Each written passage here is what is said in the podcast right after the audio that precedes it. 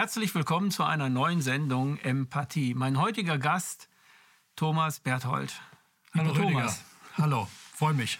Thomas, äh, heute ist ein für die Fußballfans ein trauriger Tag. Heute ist äh, in der Presse bekannt ge gegeben worden, dass Diego Maradona gestorben ist. Mhm. Du hast sehr viel mit äh, Diego Maradona gespielt, Fußball gespielt, du kennst ihn.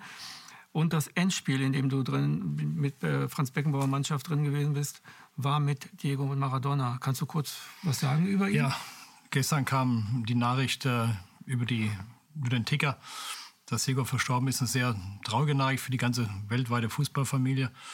Ähm, ich kannte ihn natürlich durch die Spiele gegen Argentinien, WM-Finale 86, WM-Finale 90, aber auch durch die Spiele mit meinem Verein Hellas Verona und AS Rom in Italien, als er beim SSC Neapel war.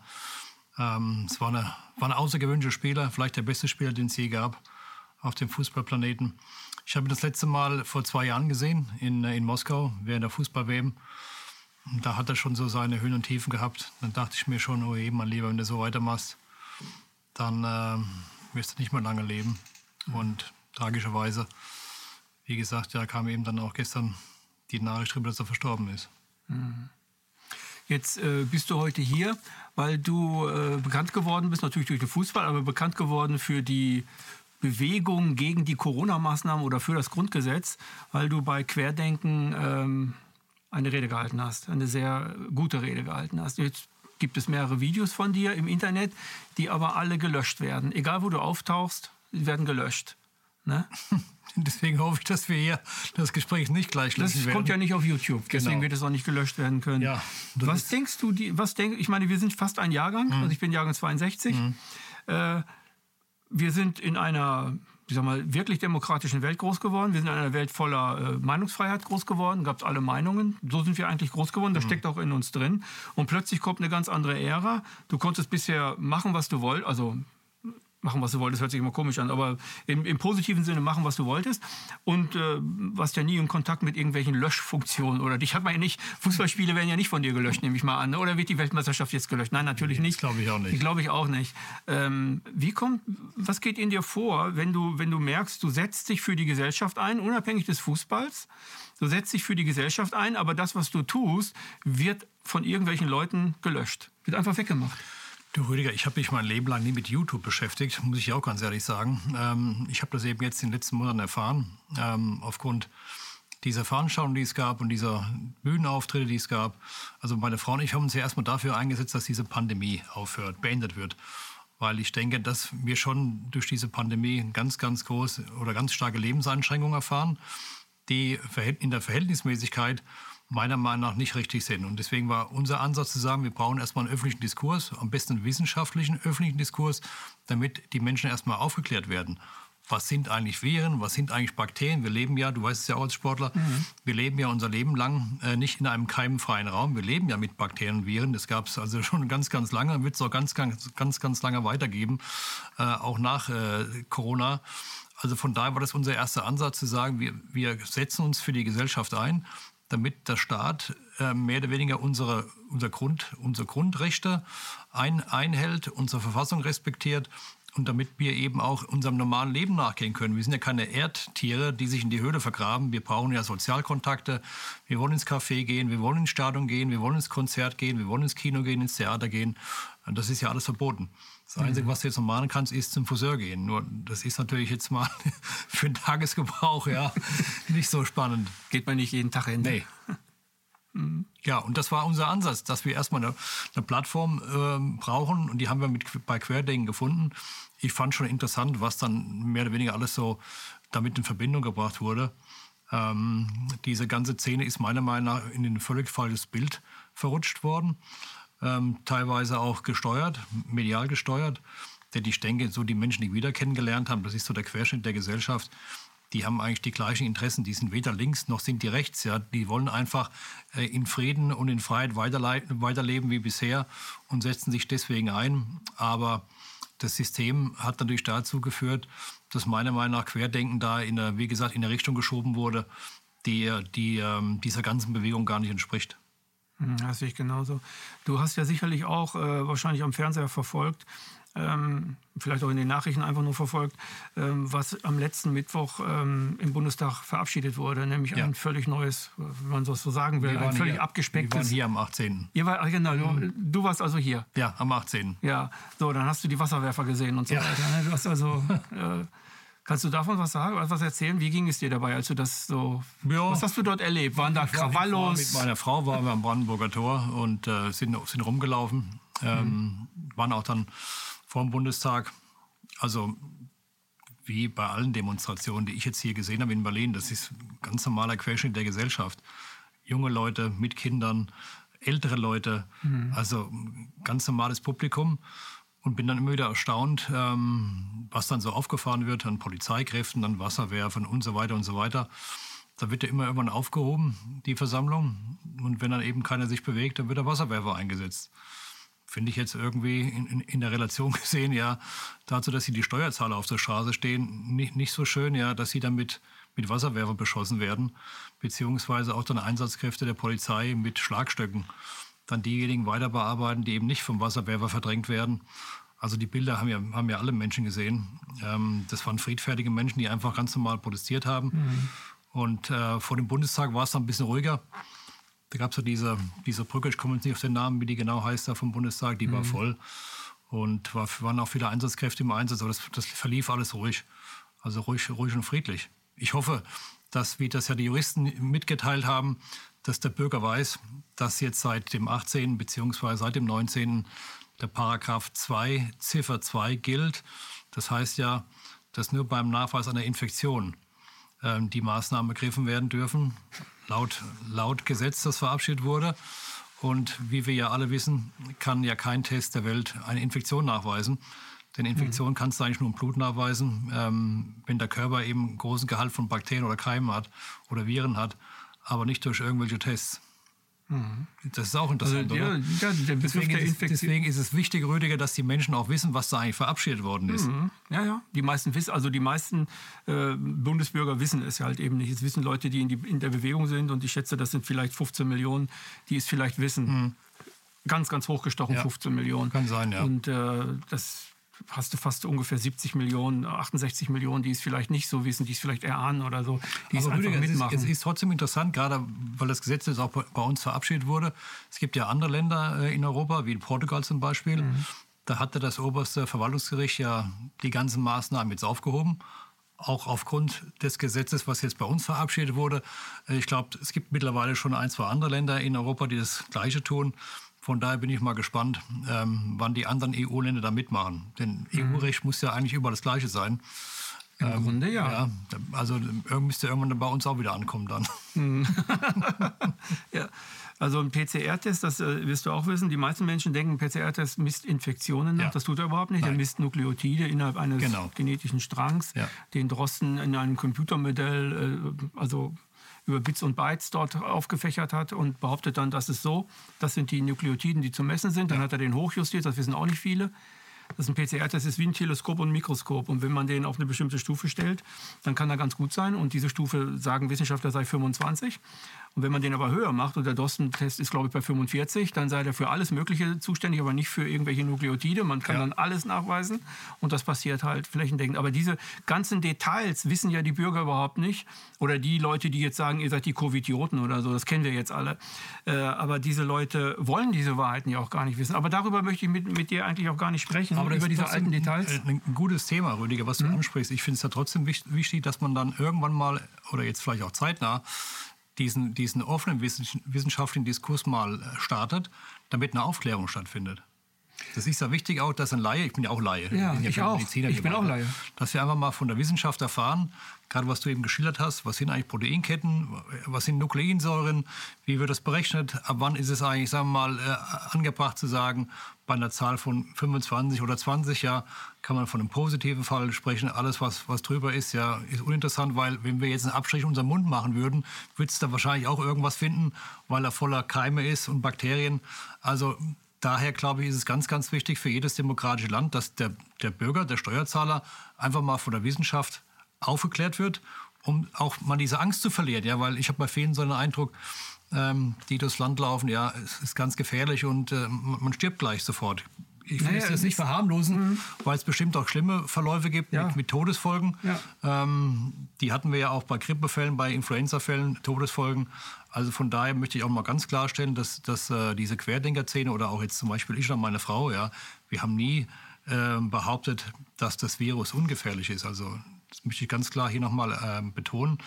Und ich denke auch, ähm, dass es von Anfang an ganz, ganz wichtig ist oder war, dass man vulnerable Gruppen schützt, die vorbelastet sind, die ein gewisses Alter haben.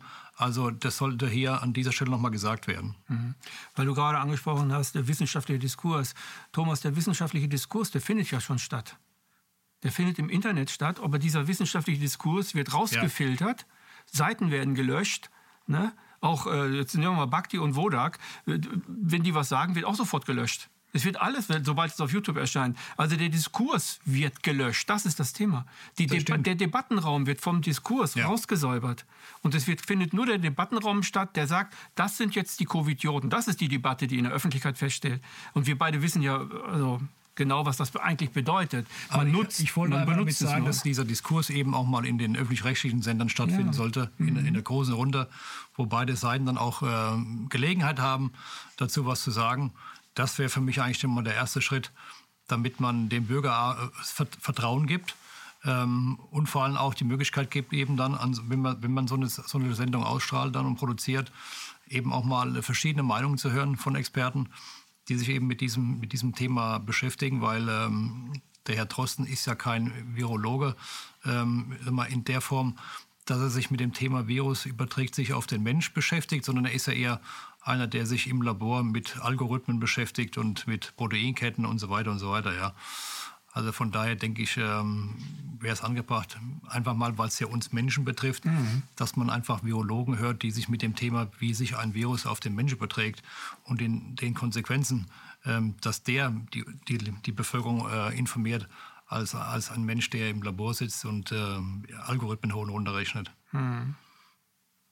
Lass uns mal ein neues Thema anfangen. Weil du hast äh, schon sehr häufig über diese Themen auch geredet und es, wir alle haben über diese Themen mhm. häufig schon geredet. Und ich habe die letzte Veröffentlichung von Empathie mit Hermann Plopper habe ich angefangen, weil ich mir Gedanken darüber gemacht habe, was, was können wir jetzt eigentlich kreativ tun? Wir sollten eine Zukunftsdebatte ja. Äh, eigentlich eröffnen. Wir sollten darüber reden, wie soll unsere Zukunft eigentlich aussehen. Genau. Ich meine, man sagt ja oft, dieser, dieser, diese ganze Corona-Pandemie oder Plandemie oder Pandemie, hat auch etwas Positives. Wir können uns jetzt nämlich vorstellen und, mal die Frage fragen, Frage stellen, wie wollen wir eigentlich leben? Mhm. War es vorher genau richtig? Was ist die alte Normalität? Was ist die neue Normalität? Was ist die Normalität ohne Corona? Wir können uns doch jetzt die Frage stellen, wo wollen wir wirklich hin? Ja. So, auch wenn es also, so ein bisschen utopisch wo, wo klingt. Wollen aber wir wirklich hin? Also wir wollen ja eigentlich dahin, dass wir in einer modernen Gesellschaft selbstbestimmt leben, dass wir unser Leben selbst in die Hand nehmen. Also das, das ist so meine Vorstellung, die ich habe. Also ich mhm. möchte schon selbst entscheiden können, äh, wie ich lebe, was ich esse, ob ich Sport treibe, äh, gesund lebe, bewusst lebe. Das möchte ich selbst entscheiden. Ich, ich erwarte auch gar nicht, dass der Staat mich da berät oder dass der Staat letztendlich da auch die Initiative ergreift. Die Initiative muss ja dann von mir auskommen, weil jeder hat sein Leben und das gehört ihm ganz allein, exklusiv. Und ähm, so sollte eigentlich eine moderne Gesellschaft auch miteinander umgehen. Also von daher hoffe ich immer jetzt, wenn wir in die Weihnachtszeit kommen, ja, dass das alles wieder versöhnlicher wird als die letzten zehn Monate, die wir hier erlebt haben, damit unsere Gesellschaft wieder zusammenkommt. Denn ähm, ich habe schon so bemerkt, dass es da schon ganz schöne Risse und, und Gräben gibt. Also nicht nur innerhalb jetzt, sagen wir mal, dem Alltag, wenn du auf der Straße rumläufst und will Fremder begegnen, sondern ich denke auch, dass, dass ähm, diese, diese Pandemie innerhalb der Familie Gräben äh, gezogen hat, innerhalb des Freundeskreises. Und mhm. ähm, das wäre eigentlich schön, wenn wir vielleicht jetzt eine Perspektive haben, wo diese Gräben wieder zugeschüttet werden, wo die Menschen wieder zusammenkommen, ähm, um, um sich auch ganz offen und ehrlich auszutauschen und nicht zu, nicht zu unterscheiden, ich bin dafür, du bist dagegen, ja, du bist ein Spinner und ich bin der Vernünftige. Ich glaube einfach, dass dieses, dieses ganze Thema auch so ein gewisser Intelligenztest ist. Mhm. Ähm, Corona ist ein Intelligenztest, ja, ne? um auch ein bisschen mehr an seinen eigenen Menschenverstand wieder zu appellieren, mhm. äh, als immer nur zu warten, was da jetzt in irgendwelchen Medien auftaucht, beziehungsweise zu hoffen und warten, ja, äh, wie es jetzt weiter? Die geben mir irgendeine so Guideline an der Hand, damit mein Leben jetzt im nächsten Jahr wieder ähm, besser verläuft als dieses Jahr. Mhm. Wie könnte man denn, oder was müsst, wie müsste man eine Gesellschaft so strukturieren oder gestalten? Was ist, was ist das Kernelement von Selbstständigkeit, von Eigenermächtigung, von Selbstermächtigung? Wir beide sind äh, von klein auf Leistungs also zufällig Leistungssportler geworden, sag ich mal immer. Ich beim Kampfsport, du beim Fußball. Und es gibt Gemeinsamkeiten zwischen uns. Die habe schon beim ersten Telefonat sofort gemerkt. Unter Sportlern gibt es, unter Leistungssportlern gibt es die. Ähm, im, Im Sport lernt man sich in- und auswendig. Man weiß genau, wo seine Grenzen äh, sind. Das ist quasi die Schule, die einem beibringt, wo sind die Grenzen, wo überschätzt du dich, woran musst du fallen und so weiter. Und wenn du im Team arbeitest, was bei dir ja gewesen ist, dann musst du für dieses Team ja auch was tun, damit das Team ja. richtig funktioniert und so weiter. Was lasse ich sein und was lasse ich nicht sein? Dann kommen die sozialen Kontakte. Mit wem kann ich besser und was kann ich hier und wo sind die Absprachen? All das löst eine Dynamik in einem aus, die quasi von klein auf schon wie die Muttermilch mit aufgesaugt wird. So, wir beide haben das von klein auf drin. So, können alleine starten und ich habe keine Angst vor Arbeitslosigkeit, du auch nicht. Aber bei den meisten Menschen ist das nicht der Fall. Die haben so etwas nie gelernt. Die sind nie mit sich mal äh, an das Äußerste gegangen. An das Innerste, Äußerste und so weiter. An die Grenzen, auch gedanklich an die Grenzen mhm. und auch körperlich an die Grenzen. Und das macht etwas bei, bei, bei Sportlern, die mal Leistungssportler gewesen sind, vielleicht auch bei Breitensportlern, auch bei denen. Ähm, aber ich merke, ich, in meinem Leben, ich bin jetzt äh, 56, ich bin 56 Jahre alt und merke, äh, dass, dass ich bestimmte Dinge mit ganz normalen Menschen, die nie Sport gemacht haben, gar nicht, äh, gar nicht diskutieren kann. Aber mit Sportlern immer. Das merkst du vielleicht auch. Ach, du, ich weiß nicht, ob ich jetzt das so klassifizieren würde, Sportler mhm. oder kein Sportler. Ähm, ich meine ja auch nicht jetzt, ich will ja nicht die Sportler hochheben, so, sondern ich meine, das hat der Sport mir gegeben. Ja, was, also was mir der Sport gegeben hat, auf jeden Fall, dass man nicht aufsteigen soll. Und das, das, also ich habe am meisten immer gelernt, wenn man eine große Niederlage oder eine große Enttäuschung erlebt hat. Das, mhm. hat, so eine, das hat bei mir so eine, so eine extra Motivation ausgelöst. Denn äh, wenn du, wenn du oben bist und was gewonnen hast, das ist zwar, dieses Glücksgefühl ist zwar schön, mhm. aber die, die, die größte Lebenserfahrung oder die, oder die größten Erfahrungen habe ich im Sportleben immer gesammelt, wenn es eben auf die Nase gab. Und man musste, Niederlagen, und man ne? musste sich wieder schütteln ja. und dann wieder, auf, wieder aufstehen. Genau. Und, und ich denke, wir haben jetzt auch so eine Zeit, wir müssen uns wieder schütteln. Wir müssen dann im nächsten Jahr, im nächsten Jahr wieder aufstehen. Ähm, und zwar in, in allen Lebensbereichen, wie wir in der Familie miteinander umgehen, wie wir am Arbeitsplatz miteinander umgehen, ähm, dass man einfach da offen und ehrlich ist. Denn das ist, glaube ich, auch im Sport, gerade in einem Mannschaftssport, ist das das oberste Credo, dass man in der Kabine offen und ehrlich ist zu seinen Kollegen, zu seinen Trainern, zu seinen Mitarbeitern, die man hat im Stab und so, ja. Ähm, dass, dass diese, dieser Charakterzug, dass der wieder ans Tageslicht äh, kommt, ja, und wir, wir nicht eben Dinge erleben, die wir jetzt so erleben, ja, wo viele so den Ordnungsbeamten spielen und einen hinweisen, ja. wie die Maske aufzusetzen hat, ja, und so weiter und so weiter, weil das ist ja, also das ist, das ist ja keine moderne Gesellschaft. Nee, das ist überhaupt keine. Also das ist ein äh, ich finde das ein sehr guter Einwand, den du gebracht hast. Also als die, die, die Krise als Chance zu sehen, uns sozial neu genau. miteinander ja. äh, in Beziehung zu gehen, weil jeder macht ja Fehler. Ja, also in meiner Familie ist das so. Also ich bin der Einzige, der anders denkt. Die anderen denken, Merkel macht es gut. Und ich denke, oh Gott, oh Gott, oh Gott. das ist für mich nicht angenehm. Aber ich denke auch immer, was mache ich mit denen? Was mache ich mit denen? Ja, und was du gerade sagst, vielleicht ist das ein neuer Ansatz, irgendwann mal anders miteinander zu reden. Aber das, das, das Ding ist, ähm, dass Leute, die auf unserer Seite sind, also ich sag mal Querdenken und Co. sind, äh, dass die immer an, dass wir müssen den ganzen Mülleimer kriegen wir ab. Wir kriegen den ganzen Sondermüll ab von den Leuten. Die kriegen ja keinen Müll ab. Die kriegen von uns ja keinen Müll ab. Wir sind ja nicht aggressiv oder wir sind ja nicht beleidigend von, oder wir nennen daher, die ja nicht von Idioten oder so. Denke ich, ich die ist ja das Wichtigste, dass du mit denen ins Gespräch kommst. Ja, genau. Das ist das Arno. Ins Gespräch kommen und einfach mal sich austauschen. Ganz wertfrei. Ohne dass man gleich einem ins, ins, ins Wort fällt ja, oder einem belehren will. Einfach mal nur die Argumente austauscht. Ich denke, das wäre der erste Schritt. Das ist ja bei mir nichts anderes. Mhm. Wobei ich dir sagen muss, äh, wenn ich jetzt so durch, durch die Republik reise und werde auf der Straße von, von äh, Wildfremden angesprochen, die habe ich nie in meinem Leben gesehen, das erste Mal. Das sagen eigentlich von zehn Leuten neun. so, ich finde, ja. ich vertrete ihre Meinung oder, oder sie haben recht ja. oder so, ja. Ich glaube ja. schon, dass das einfach in unserer Gesellschaft, gerade in der jetzigen Zeit, viele Leute am, am Schwanken sind, manche schon gekippt sind auch, was die, was die Meinung anbetrifft. Nur den Mut, das äh, öffentlich zu sagen, den Mut, das in der Familie zu sagen, ist schon mal ein Thema. Mhm. Damit du da schon mal keine Spaltung hast zwischen Mann und Frau oder, oder wie du schon gesagt hast, innerhalb der Familie. Am Arbeitsplatz ist das zweite Thema. mhm. ähm, weil man da vielleicht auch Angst, Angst hat, seinen Status zu verlieren oder sein Gesicht zu wahren. Und dann nochmal in, in der Öffentlichkeit das zu machen, ist noch mal, hat nochmal eine andere Dynamik. Also ich denke, das braucht eine gewisse Zeit. Aber im Inneren denke ich schon, dass viele Leute äh, zu Hause sagen, Mensch, das ist ja Wahnsinn, was hier abläuft, ja ein Lockdown nach dem anderen, äh, die Verhältnismäßigkeit ähm, zu, den, zu den Fällen, die wir haben, zu den Fällen, also ich rede jetzt mal von den Fällen, die in Behandlung sind. Ja? Also ich rede jetzt nicht von den Fällen, die positiv sind und dann kaum Symptome haben oder nach drei Tagen wieder, gesund. Mhm. Ich rede wirklich von den Fällen, die in Behandlung sind oder die, die wirklich schwer krank sind, ähm, dass man da einfach das richtige Maß findet. Also das ist immer so eine, so eine Sache bei jedem selbst. Ja, welchen Schritt bist du bereit zu gehen? Wo stehst du gerade? Mhm. Ja, was brauchst du noch, um den nächsten Schritt zu machen? Ähm, ich, ich nehme einfach das mal so wahr, dass das zunimmt bei, bei vielen eben, die vor Monaten noch gesagt haben, ach, das sind ja alles Spinner da und die erzählen nur dummes Zeug, dass gerade durch das Internet, äh, wenn man sich eben aufklären lassen will, äh, man genug Kanäle findet, genug Informationen findet, sich mal einlesen kann.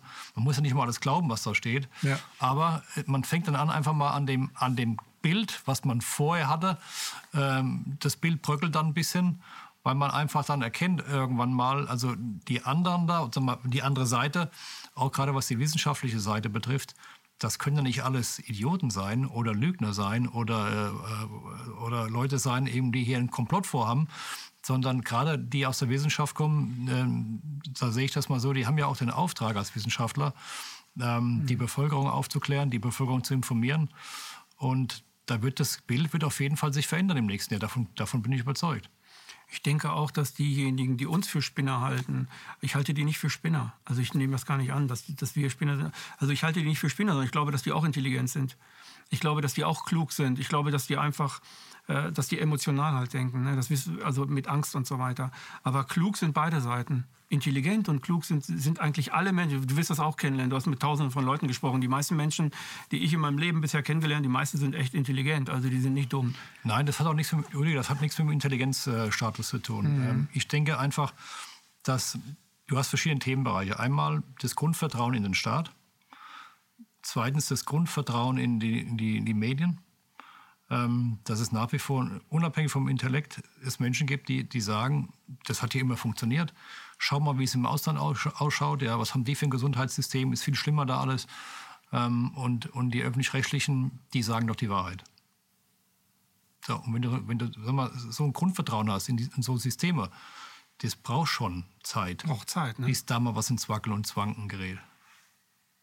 Also könnte ich mir vorstellen. Ist das das, wovor sich die meisten schützen? Dass die äh, dieses Vertrauen auf jeden Fall beibehalten lassen wollen? Weil wenn das Vertrauen in die Regierung und in die Medien nicht mehr existiert, wenn man darin erschüttert ist, was macht man dann? Dann hat man ja seinen Halt verloren. Ja, da hast du schon mal ein Problem. Aber die, der Mensch braucht Vertrauen und Sicherheit. Da, darauf basiert ja letztendlich vieles auch in unserer Gesellschaft. Mhm. Und dafür ist der Staat ja also, äh, dazu da, dass er den Menschen Vertrauen und Sicherheit vermittelt. Und ähm, das ist eben auch ein Prozess, das ist ja auch ein Bewusstseinsprozess. Mhm. Bei manchen geht es ein bisschen schneller, manche brauchen länger, manche, manche vielleicht auch gar nicht, manche wollen auch mit dem Thema nichts zu tun haben. Also die Menschen sind unterschiedlich strukturiert, die haben auch unterschiedliche Tagesabläufe. Guck mal, wenn Leute heute den ganzen Tag im Büro sind oder im Geschäft sind und kommen, kommen abends nach Hause und bist sowieso schon hier, Kanal ist schon voll noch ein bisschen was essen, mhm. ein bisschen bespaßen lassen vom Fernseher. Und dann hast vielleicht noch drei Kinder oder zwei. Hast noch drei Kinder, die wollen auch noch was von deiner Zeit. Dann ist der Tag gelaufen. Mhm. Dann hast du gar keine Zeit und auch keinen Gedanken, ja. beziehungsweise keinen Platz in deinem Gehirn, dich mit anderen Themen zu beschäftigen, mit anderen Medien zu beschäftigen, mhm. dich zu informieren, um vielleicht mal an dem Gesamtbild, Maßnahmen, was für eine, was für eine Zeit leben wir eigentlich, ähm, dir einfach mal ein Bild zu, Bild zu machen, was vielleicht von, dem, von deinem ursprünglichen Bild etwas abweicht. Mhm. Und äh, was kann man denn, wie kann man, ich frage mal anders, ähm, diese ganzen Demonstrationen, die du ja auch miterlebt hast, reichen die aus, um die Bevölkerung wachzurütteln? Reicht das aus?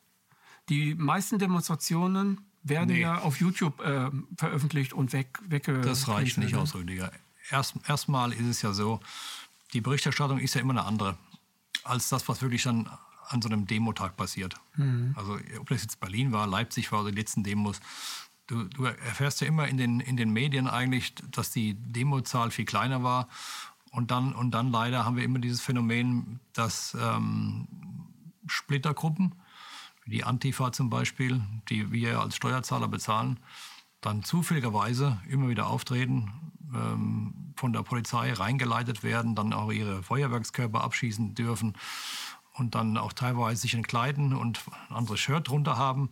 Ich habe schon ein paar gesehen, gerade in Leipzig, die hatten dann so ein rotes Reichsbürger-Shirt drunter und ein mhm. Fähnchen in der Hand. Und zufälligerweise steht auch immer gleich noch irgendwie ein Fernsehteam daneben.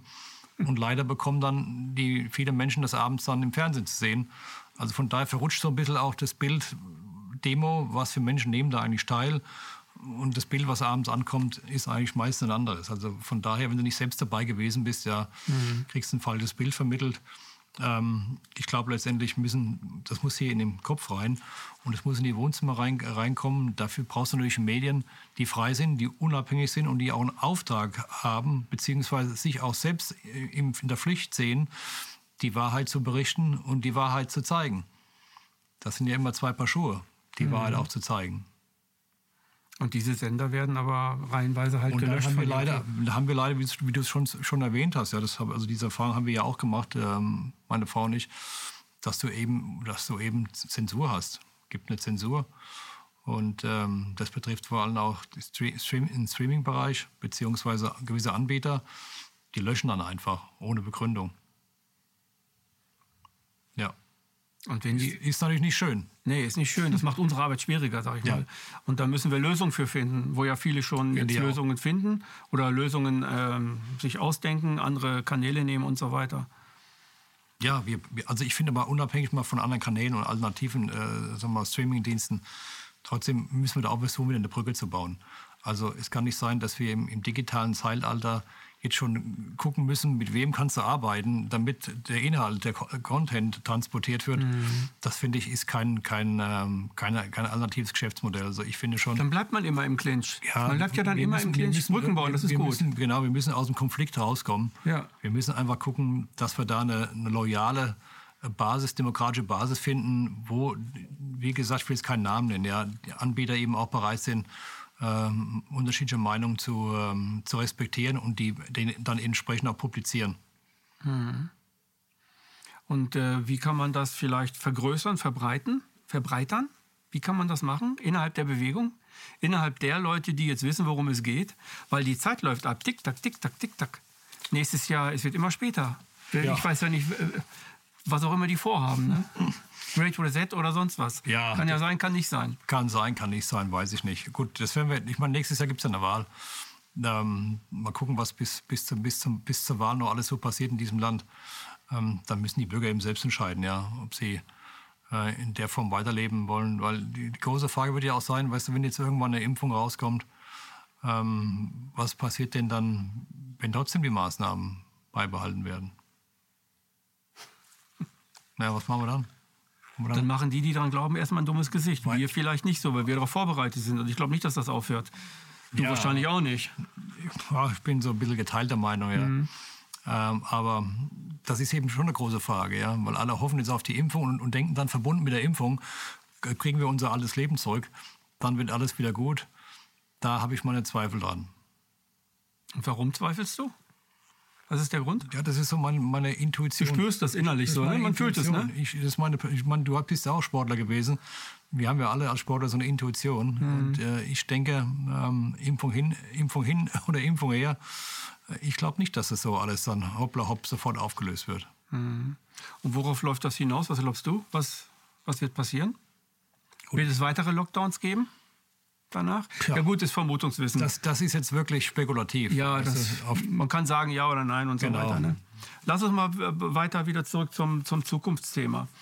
Ähm, wie, wie, wie sollte deiner Meinung nach eine Gesellschaft strukturiert oder gestaltet sein? Was, ist jetzt, was, ist, was müsste das Ziel sein einer Gesellschaft? Ja, das fängt ja schon bei den Kindern an. Also ja. ich finde zum Beispiel, wenn die, wenn die Familie, also gerade wenn die, die kleine Kinder haben, Kindergarten gehen musst du da schon anfangen, die Kinder im Endeffekt, die müssen sich schon beschäftigen mit Ernährung Bewegung. Das ist eine ganz große Baustelle. Gerade wenn du kleine Kinder hast, die dann auf, aufgezogen werden, aufwachsen. Bewegung und Sport ist ja heute das A Weil wenn, wenn Leute sich gut, also gesund ernähren und das schon im, im Kindesalter gut, also damit anfängt und auch schon Sport treiben, dann werden die später ähm, mit weniger Krankheiten sich auseinandersetzen müssen als Menschen, die keinen Sport treiben und die sich von klein auf schlecht ernähren. Mhm. Denn unser Immunsystem ist so schlau und so ausgestattet, wenn das gepflegt wird, dann würde es auch den Mensch davor schützen, krank zu werden. Mhm. Weil du siehst doch in der Gesellschaft, was passiert. Kaum wird, mehr, wird da kaum mehr Sport getrieben. Es geht in der Schule, geht es ja schon los. Eine Stunde der Woche ja. ist so der Schnitt. Äh, zu meiner Zeit, weiß ich noch, haben wir fünf Stunden Sport gehabt in der Woche. Ähm, dann das Thema Ernährung, Übergewicht, das ist ja auch ein großes Thema in unserer Gesellschaft. Das musst du von klein auf bearbeiten. Nachhaltige äh, Lebensmittelindustrie zum Beispiel, nächstes, nächstes großes Thema, ja, dass man eben auch gesunde Lebensmittel bekommt. Ähm, freie, freie, unabhängige Wissenschaft, freie, unabhängige Bildung an den Universitäten ist auch eine große Baustelle. Ja. Es gibt ja kaum mehr eine, eine, Universität, die frei ist, weil die letztendlich alle privat oder durch NGOs finanziert werden. Mhm. Also gibt es schon eigentlich in vielen, vielen Themen, wir brauchen nachhaltige Lösungen, äh, Rüdiger. Nachhaltige Lösungen. Ob das jetzt Energie ist, Umwelt ist, Integration ist äh, von Menschen, die nach Deutschland kommen. Wir brauchen nachhaltige Lösungen, wir brauchen nachhaltige Konzepte. Alles andere ist Kokolores. Aber das bedeutet ja, das bedeutet grundsätzlich ein ganz anderes Denken der Menschen. Also das müsste ja, müsste ja auch die Schule ganz anders sein. Die Schule müsste jetzt was ganz anderes vermitteln. Auch ruhig Mathe und so weiter, aber sie müsste zusätzlich ganz andere Dinge noch vermitteln. Ja, aber warum denn nicht? Nämlich, ja, klar. Wenn die, wenn die, Leb dafür. Wenn die lebensbejahend und lebensverbessernd sind, dann ist es doch gut, man fängt schon früh an. Ja. Dann geht das so bei den Kindern ins Blut ein und das ist für die Alltag, als erst anzufangen, wenn du irgendwie ein Problem hast schon. Ja? Also ich denke schon, dass man da zu einem Umdenken kommen kann. Das sollen ja alles lebensverbessernde äh, Maßnahmen sein. Mhm. Ich bin ein großer Fan von Nachhaltigkeit. Ja, ich ganz, auch. ganz großer Fan. Ja. Alles andere, so Aktionismus bringt überhaupt nichts. Ja. Wir haben ja ein, ja, wie soll man sagen, äh, also das bringt dann eigentlich immer wieder in dieses Kernthema. Das Kernthema ist die Finanzwirtschaft. Ist das, wie, wie Geld in Umlauf kommt und dass wir auf einem Erdenrund leben, aber glauben, es sei unendlich riesig und wir könnten Wachstum immer weiterführen. Und das bringt dann irgendwelches, irgendwelche Gelder. Und die Dinge, die aber dann zu einer Gesellschaft führen, wie du sie gerade beschreibst, bringen weniger Gelder. Also wir sagen in der Friedensbewegung immer, äh, Frieden bringt kein Geld, Frieden bringt kein Wachstum, sondern es sagt zu den Leuten, ihr seid euch selbst genug so und die brauchen eigentlich gar nicht mehr viel. Wenn man innerlich friedlich wird, merkt man, man braucht den schnöden Mammon nicht mehr. Aber unsere Gesellschaft beruht auf den schnöden Mammon, beruht darauf, dass wir uns das kaufen, das kaufen, das kaufen, das kaufen. Also das sind Dinge, mit, die dann alle... Ich meine eben mit Nachhaltigkeit auch gerade so Themen, wir leben halt auch in einer Konsumwelt. Mhm. Ähm, aber fangen wir mal beim, Lebensmittel an. Ich würde zum Beispiel die lokalen Hersteller, die würde ich steuerlich fördern oder finanziell fördern, wenn die es schaffen, nachhaltige ökologische Landwirtschaft zu betreiben. Mhm. So, da müssen die einen Anreiz haben, weil das ist aufwendig, es kostet auch vielleicht mehr Geld ähm, als, als eine, eine, andere Form der Landwirtschaft. So, das musst du aber fördern, weil es letztendlich den Menschen was einen Mehrwert bringt. Wenn die Menschen sich gesund ernähren, haben sie mehr Lebensqualität. Das ist zum Beispiel ein Thema. Und dann auch äh, regionale Anbieter, von, sagen wir, die andere Güter produzieren, die auch subventionieren, damit die in der Lage sind, lokal zu produzieren und auch, sagen wir, zu, kostet wahrscheinlich dann auch mehr Geld, ja, ähm, lokal zu verkaufen. So förderst du die lokale Volkswirtschaft. Also mhm. ich bin kein großer Freund von der großen globalen Volkswirtschaft. Die gibt es zwar auch, die muss auch funktionieren, aber bei vielen Themen hoffe ich, dass wir wieder zurückkommen zur lokalen Produktion ähm, und eben mhm. nicht unser Zeug irgendwie, keine Ahnung, wo das dann produziert wird, ja, irgendwo auf der Welt, dann ähm, wird es nach Deutschland transportiert und wird hier auf den Markt gebracht. Ähm, da gibt es bestimmt Möglichkeiten, Modelle, wie du für eine bessere, nachhaltige Versorgung äh, sorgst, die hier bei uns hergestellt wird. Da schaffst du neue Arbeitsplätze und das entsteht eine andere Beziehung. Weißt du, ja. was ich meine? Ja, ja. Als immer nur online zu bestellen äh, aus irgendwelchen Herrenländern. Das gibt ja auch viel mehr Kontakt. Also wenn es regional gemacht wird, dann hat man ja Kontakt zum Bauern, Kontakt genau. da und so weiter. Überall hat man Kontakte. Also man also hat nicht nur Lebensmittel, belebt, auch, belebte auch soziale Themen. Du kannst ja auch lokale Produktion, du kannst, du kannst Textil lokal produzieren. Ja. ja. Du kannst viele Dinge hier lokal produzieren. Das meine ich mit nachhaltigen Konzepten. Hm.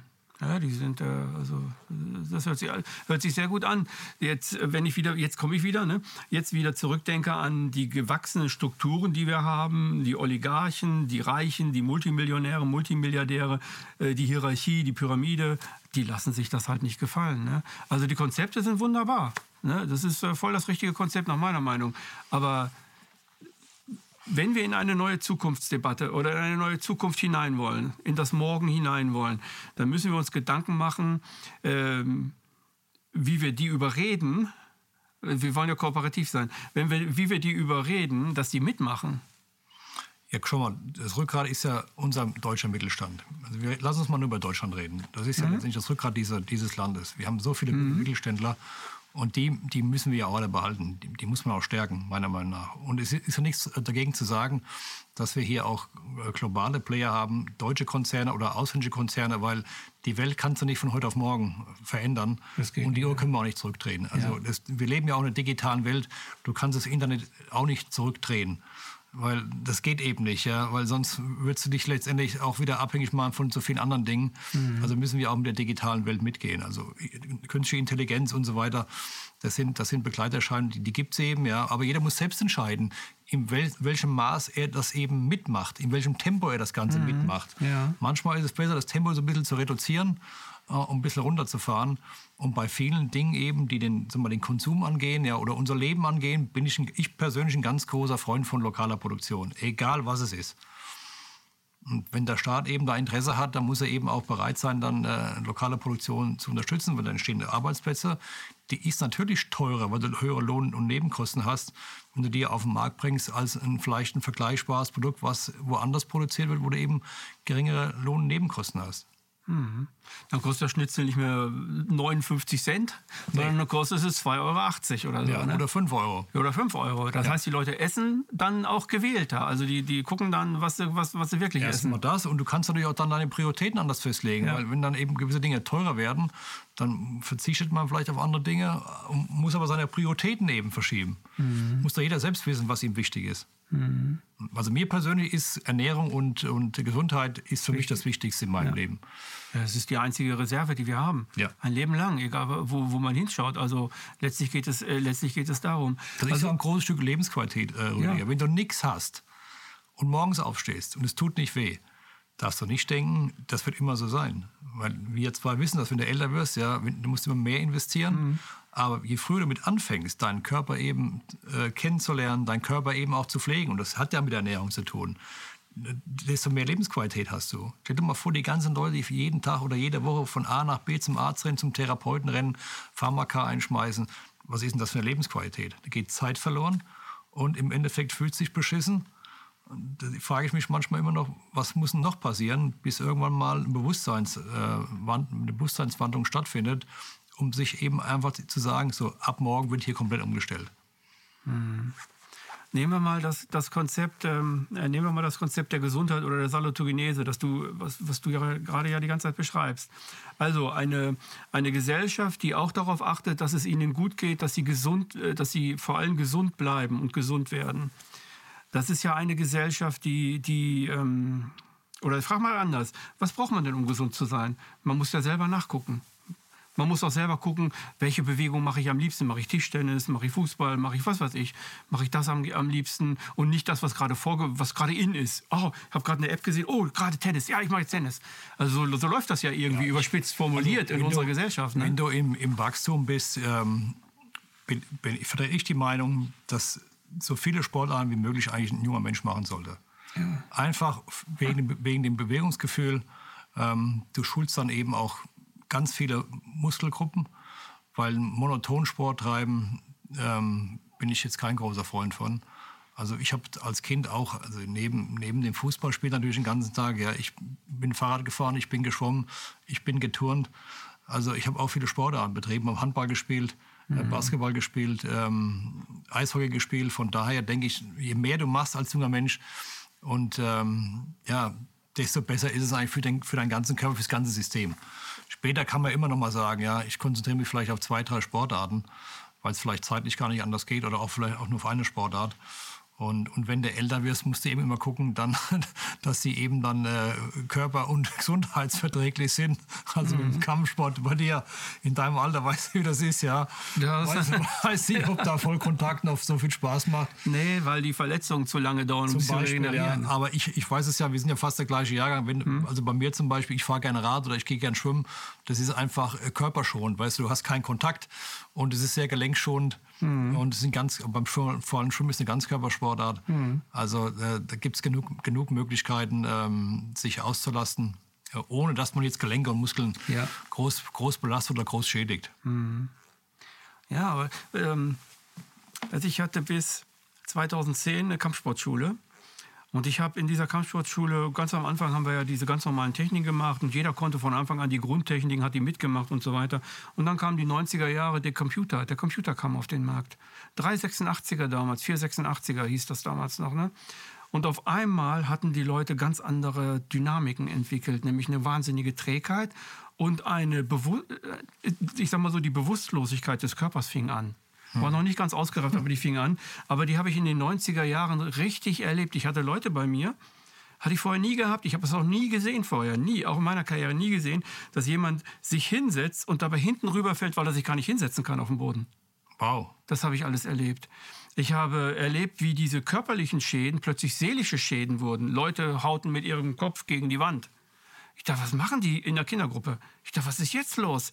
Also und plötzlich fingen, fingen ähm, seelische Probleme bei Jugendlichen an, die vorher durch die Gruppendynamik der Jugendlichen gar nicht so in den Vordergrund kamen. Da war mhm. eher die Gruppe und das Spielen, der Spaß bei den Jugendlichen. Also die Einzelindividuen fingen an. Also dass die plötzlich, äh, obwohl die in einer Gruppe waren bei mir, 20, 30 Kinder, äh, waren das plötzlich alles Individuen und so weiter. Und ich dachte, was machst du jetzt? Das, das hast du ja nicht gelernt. Was machst du jetzt mit denen und so. Ne? Und das hörte auch nie wieder auf. Und äh, dann gab es äh, vom Deutschen Sportbund Professoren, äh, die das erklärten, warum das so ist. Und äh, die haben halt eben den Computer ausgemacht als etwas, was, ähm, wo die Leute vorsitzen, aber sich ihre Dynamiken nicht mehr antrainieren, ihren Körper nicht mehr nehmen. Den schleifen sie mit. Also, gedanklich sind die immer weit vor. Und das ist eine Krankheit, die sich weiterentwickelt hat bei Kindern. Ich kenne sehr viele Jugendliche, die, ähm, die ihren Lebensraum haben. Das ist das Bett möglichst 1,80 breit. Hm. Ja, dann ist da von gestern noch die Schokolade, von gestern noch dies und so weiter. Aber das ist der, der, der, der den Raum, den die, der, der, wie soll ich sagen, der, der, der Spielraum ist das Bett. Die bleiben dann im Bett und gucken die ganze Zeit nur in diese Röhre rein. Ja, aber da, da und das ist da nur, sehr verbreitet. Nicht alle ja, sind so. Ich, ne? ich weiß schon, was du meinst. Da muss man aber dann, wie gesagt, an, an die Eltern appellieren denn die sind ja dafür die Erziehung verantwortlich, ja, ja. dass man einfach den Leitplanken und Grenzen setzt. Kann man ja machen kann ja sagen zu Hause, pass auf, es gibt jeden Tag gibt es äh, eine Uhrzeit von dann bis dann, kein Handy, kein WLAN, alles aus. Kann man machen.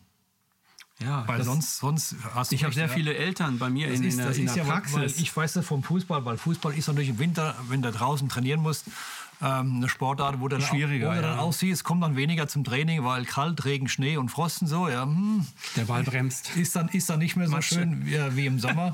ja, ja. Ähm, das ist natürlich klar.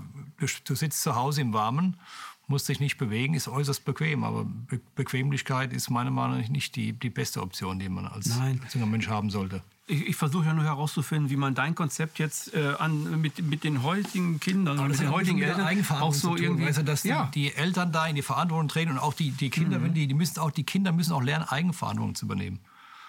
Je früher, desto besser. Und wenn du natürlich in einem, in einem Sportverein bist und, und machst eine Mannschaftssportart oder auch eine Kampfsportart, da bist du auch verantwortlich, weil du musst zum Training kommen, da gibt es Uhrzeiten, da gibt es Abläufe. Ja. ja. Und da kannst du auch nicht machen, was du willst. Nee, da, also, also ich, halte, ich halte Sport für, für, für, für, die, für die Prägung von, von, von sozialen Sachen auch sehr, sehr wichtig. Ist heilsam. Ja. ja. Also das ist, äh, ich, also ich kann da gar nicht äh, ohne das denken.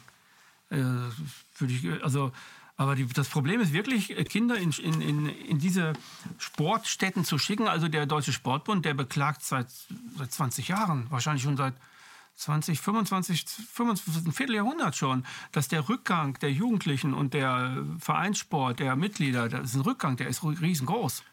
Da bin ich bei dir. Das, das erleben die Fußballvereine auch. Das, das Internet ist auf jeden Fall ein Konkurrent muss man ganz klar sagen. Und jetzt, jetzt ist immer die Frage, was kannst du denn dem, dem Jungen oder den, den, jungen Menschen anbieten, damit die sagen, muss ich, ja attraktiver ich sein. Ich bin jetzt motivierter, ja. zum Training zu gehen. Da musst du, wie gesagt, da brauchst du eine gute Infrastruktur, du brauchst gute Trainer, ja. damit die einfach ihren Popo aus dem Bett erheben mhm. und äh, zum Training fahren das musst du dann anbieten, weil wenn da nichts angeboten wird, dann sagen die, was will ich denn da? Ja, ist zu Hause schön bequem, klappt das Ding auf. Mhm. Und schon kommt die bunte Welt. Verbind mich mit meiner Konsole, ja, und kann dann mich selbst bespaßen. Und das ist schon ein großes Thema. Mhm. Das ist so ein bisschen das Problem auch im Fußball. dass du heute im, im Fußball eben auch diesen, diesen Rücklauf hast, äh, bei Mitgliederzahlen, bei, bei, bei jungen Leuten, bei Kindern, die zum Training kommen. Ähm, Konkurrenz, digitale Medien oder Internet generell und natürlich auch Infrastruktur, Trainer, das ganze Paket. Ähm, wenn du das nicht anbietest, hast du schon Probleme heute. Also ich finde, also auch wenn das komisch klingt vielleicht jetzt, aber ich finde es gut, dass wir gerade darüber sprechen, weil das zeigt ein Feld auf, worüber wir uns in der Bewegung noch gar keine Gedanken gemacht haben. Also wir reden oft über eine bessere Welt, aber wir reden nie über, über, über ich sag mal in Anführungsstrichen, Gegner, die wir eigentlich haben. Also das Internet ist ein Gegner. Also wir sind ja gerne im Internet und machen dort unsere Videos. Ja, wir gucken uns gerne die Videos an von allen möglichen Leuten, um up-to-date zu sein. Aber andersrum ist das Internet vielleicht für uns, weil wir uns strukturieren können. Wir können den Alltag strukturieren als erwachsene Menschen. Aber die Jugendlichen, die das Gleiche machen, nur in ihrer Liga, also in ihrem, gucken sich da Videos an, die, die ihnen gefallen, die kommen aber nicht runter. Das ist wie so ein Magnet. Bei uns ist es vielleicht kein Magnet, weil wir wissen, aha, da müssen wir den Tag strukturieren. Aber dass das Internet auch, ähm, wo wir gerne drin sind, das Internet auch ein Gegner ist der Bewegung, das glaube ich, äh, ist der Bewegung selbst noch gar nicht bewusst hat die noch gar nicht groß drüber nachgedacht. Deswegen finde ich es interessant, hab, wenn wir darüber ich, Das habe ich ganz ehrlich jetzt auch nicht, auch nicht gemacht, dass das Internet da ein Gegner ist. Für die neue, ich meine jetzt Zukunftsdebatte, für die Kinder, die aufwachsen. Für uns nicht, aber die Kinder ziehen sich daran, dass es wie ein Magnet, kommen das weniger ja, weg und ja. weniger in, den, in die Bewegung, weniger in die soziale. Das hatten wir ja gerade besprochen. Ich, ich habe nur gedacht, jetzt das Internet wäre wär ein Gegner von der Bewegung. Das, nein, nein, das, das, das, das nicht. nicht. Da, da nee, nee, ich, ich von der Zukunft. Nee, ja, aber in Zukunft glaube ich schon, das wissen ja alle, ja. Also wir haben Bewegungsarmut in Deutschland, wir haben Übergewicht in Deutschland bei Kindern.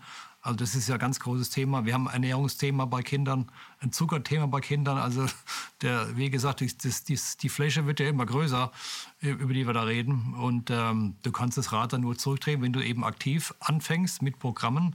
Und du musst eben Korridore setzen, Zeitkorridore. Du hast Schule, musst du früh aufstehen, da kommst du nach Hause, da musst du Hausaufgaben machen und dann gibt es eben in der Woche irgendwann mal am Nachmittag äh, Trainingsprogramme. Dann kannst du eben deinen Laptop und dein Handy zu Hause lassen, weil das geht dann da eben nicht. Und wenn das mal hier oben ankommt und man sich dran gewöhnt, dann ähm, wird der junge Mensch das auch akzeptieren, meiner Meinung nach. Er braucht nur eine Motivation. Das ist ganz wichtig. Hat da vieles mit der, mit ja. der Psyche zu tun. Ja? Du ja. brauchst eine Motivation. Wenn du gute Trainer hast, ich hatte immer gute Trainer in der Jugend, ich bin gerne zum Sport gegangen, weil ich wusste, Mensch, es macht Spaß mhm. da. Ja, guter mhm. Trainer, mit den Jungs zu kicken. Ähm, das war so eine riesige Motivation. Ja. Da habe ich an gar nichts anderes gedacht. Und das wird heute auch funktionieren.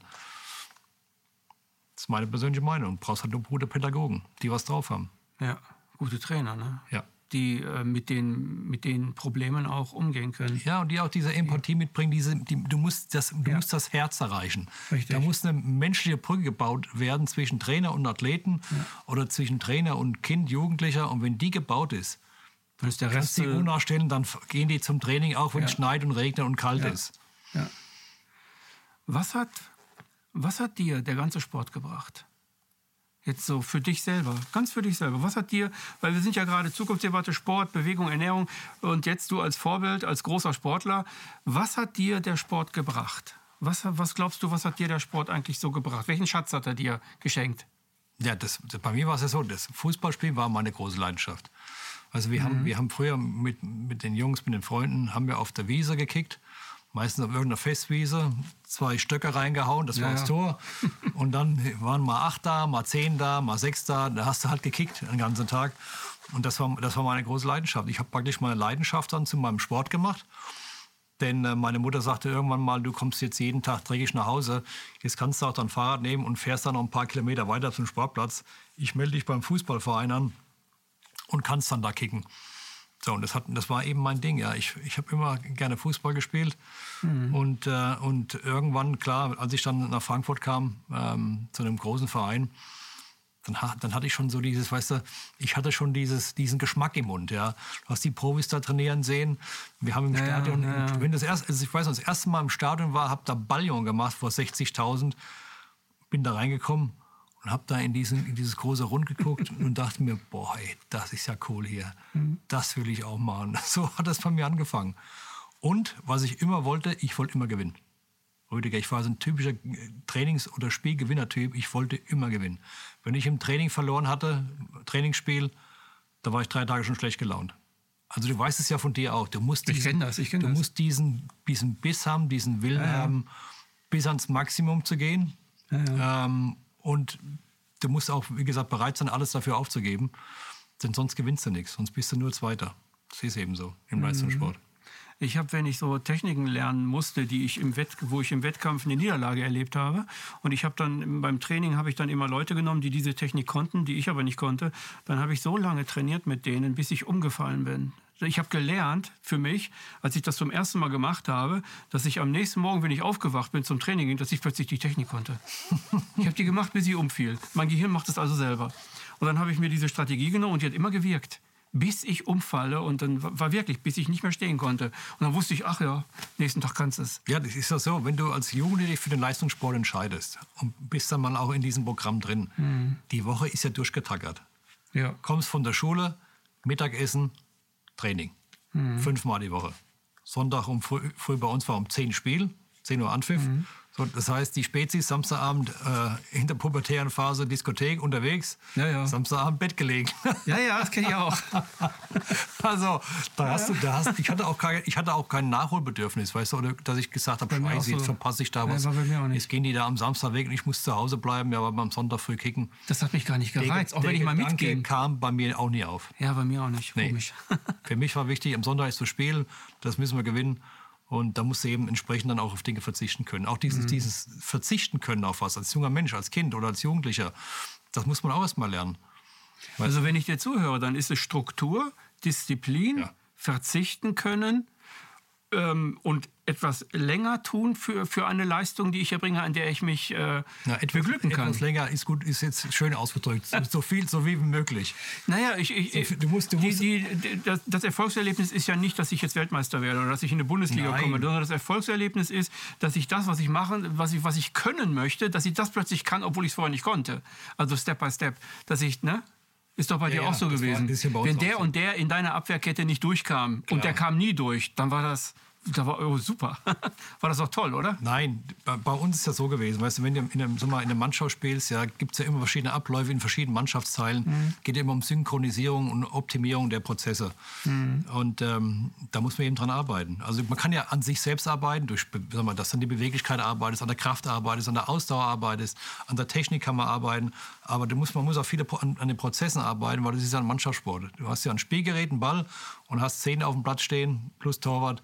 Und diese Abläufe, die müssen ja so perfektioniert werden, weißt du, dass es wie so, ein, wie so ein Uhrwerk funktioniert, ja, ja, genau. um mhm. einfach die, die, Fehler, die Fehlerquote äh, zu minimieren. Mhm. Und je weniger Fehler, desto mehr gewinnst du, je mehr Fehler und desto schlechter schneidest du natürlich ab dann im Laufe einer Saison. Das ja. summiert sich dann irgendwann mal.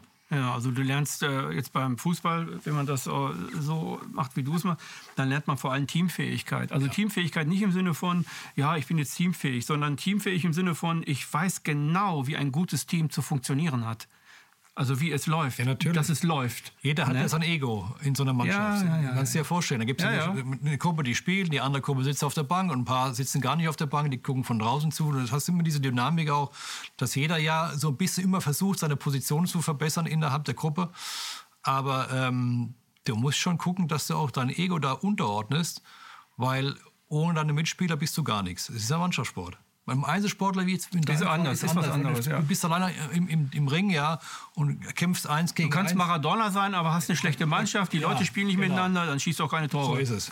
In deinem, in deinem Fall liegt es an dir, ob du als Sieger von der Matte gehst oder nicht, aber beim Fußball muss eben schon alles funktionieren mit deinen Mitspielern, weißt du, mit mhm. den Mannschaftsteilen, damit du eben erfolgreich bist. Und da muss man eben auch, wie gesagt, Disziplin mit einbringen, das Ego mit einbringen, immer im, im Dienst der Mannschaft eben auch ähm, zu arbeiten.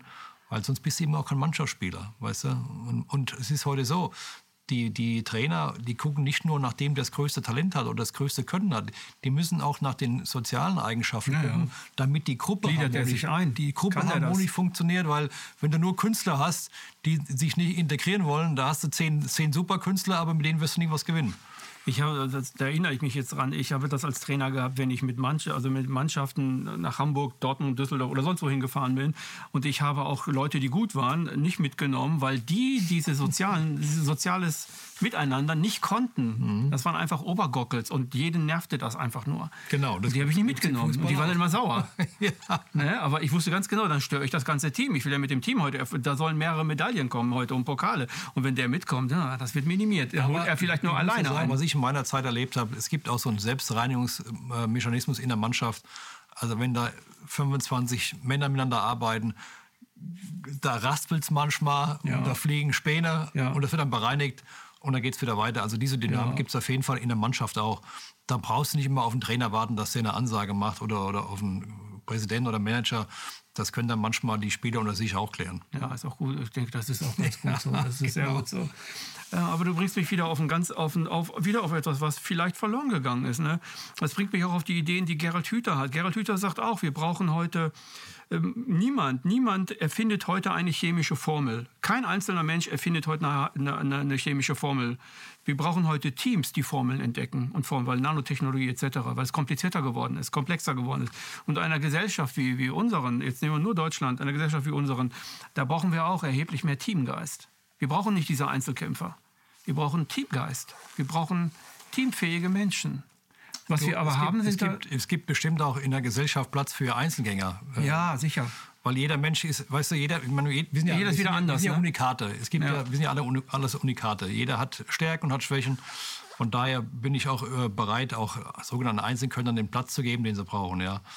Aber äh, in der Gemeinschaft geht es schon nach Familie los. Du bist in der mhm. Familie, hast Kinder, ja, das ist ja auch schon ein kleines Team. Ja, da, das ist ein, da, da bist du, ja. da muss man sich ja auch auseinandersetzen. Ja. Und äh, klar, die, die Eltern, die geben mehr oder weniger so ein bisschen die Richtung vor, ja. Aber die Kinder heute, gut, wir haben jetzt keine kleinen Kinder mehr, aber die sind ja auch die selbstbewusster und wollen mitdiskutieren. Wenn ich da an meine Jugendzeit denke, zu Hause gab es nichts zu diskutieren. Ja, nee. da wurde das gemacht, was Vater und Mutter gesagt haben. Ja, ja. Da wurde nicht nachgefragt. Nee, heute wird ja, mehr, wird ja viel mehr diskutiert. Ja. Ist auch gut so, ist eine andere Zeit. Ja. Ähm, von daher ist vielleicht heute so diese Teamfähigkeit mehr, an, mehr gefragt als, als früher, wo es eine klare Ansage gab und das musste eben gemacht werden. Ja, ja, man hat, äh, ich will da jetzt gar nicht unken, wie, was, was besser oder schlechter ist. Wir haben heute halt eben dadurch, dass, dass alles möglich ist, natürlich auch völlig neue Probleme, die dadurch entstanden sind, dass alles möglich ist und dass alles gemacht werden kann und dass Kinder früher mit Eltern über Dinge diskutieren können, die in unserer Generation vielleicht nicht so gewesen sind, ne? was, was eine ganz andere Welt gewesen ist. Hast du noch einen Tipp für die Leute da draußen? Ja, ich, Oder für Merkel? Hast du für, für du, ich meine lieber nicht, ne? lieber nicht Merkel. Doch, doch. Du, die Politiker haben, die haben eine große Verantwortung auch zu tragen. Ja, haben die äh, auch. Ja. Ähm, das darf man auch nicht vergessen. Ich glaube, die stehen auch unter Druck. Ähm, äh, ich, ich würde nur, wie gesagt, den, den Regierenden wünschen, einfach ihre, mal, ihre externe Expertise so zu erweitern, damit sie wirklich auch Leute mit ins Boot holen, die unabhängig sind. Mhm. Das, denke ich, ist heute mehr gefragt denn je unabhängige Experten zu haben, die weder was mit NGOs zu tun haben oder irgendwelchen äh, privaten Institutionen, die einfach unabhängig zum Wohle der Allgemeinbevölkerung äh, ihre Meinung abgeben und nicht da Rücksicht nehmen müssen auf äh, den einen oder anderen, der hinten dran steht. Also wir fordern im Grunde eine Rede von Sucharit Bhakti im Bundestag. Ich, also wir haben, wir haben bestimmt genug, genug Experten. Kann ja auch Hockert die, oder sonst wer sein. Die ähm, zum, zu allen Themen was beitragen können, ja. die noch aktiv sind. Äh, auch welche wie Herr Professor Bakte, ja, der ist ja nicht mehr aktiv tätig, aber der hat eine große Lebens- und eine große Berufserfahrung. Da gibt es auch einen großen Stab von Menschen, die sich da bestimmt einbringen könnten. Also ich meine jetzt nicht nur Virologen, auch aus anderen Bereichen, ähm, ähm, Soziologen, Psychologen. Ähm, je, je, breiter mm, du aufgestellt bist, ja. desto besser ist es. Also ich würde ja. mir einfach wünschen, dass die Regierung ein breites Expertenthemen unabhängiges Mal auf die Beine stellt äh, und, und, sich von denen bereden lässt und eben nicht nur auf ähm, eine, eine, kleine Handvoll, vielleicht wenig, oder weniger als eine Handvoll Leuten, ähm, die, eine, die ein Meinungsbild entstehen lässt, worauf dann Entscheidungen getroffen werden. Mhm. Thomas, ich danke dir, dass du da warst. Hat Spaß gemacht. ja, war schön. Ne? Das war eine weitere Sendung Empathie. Heute mit Thomas Berthold.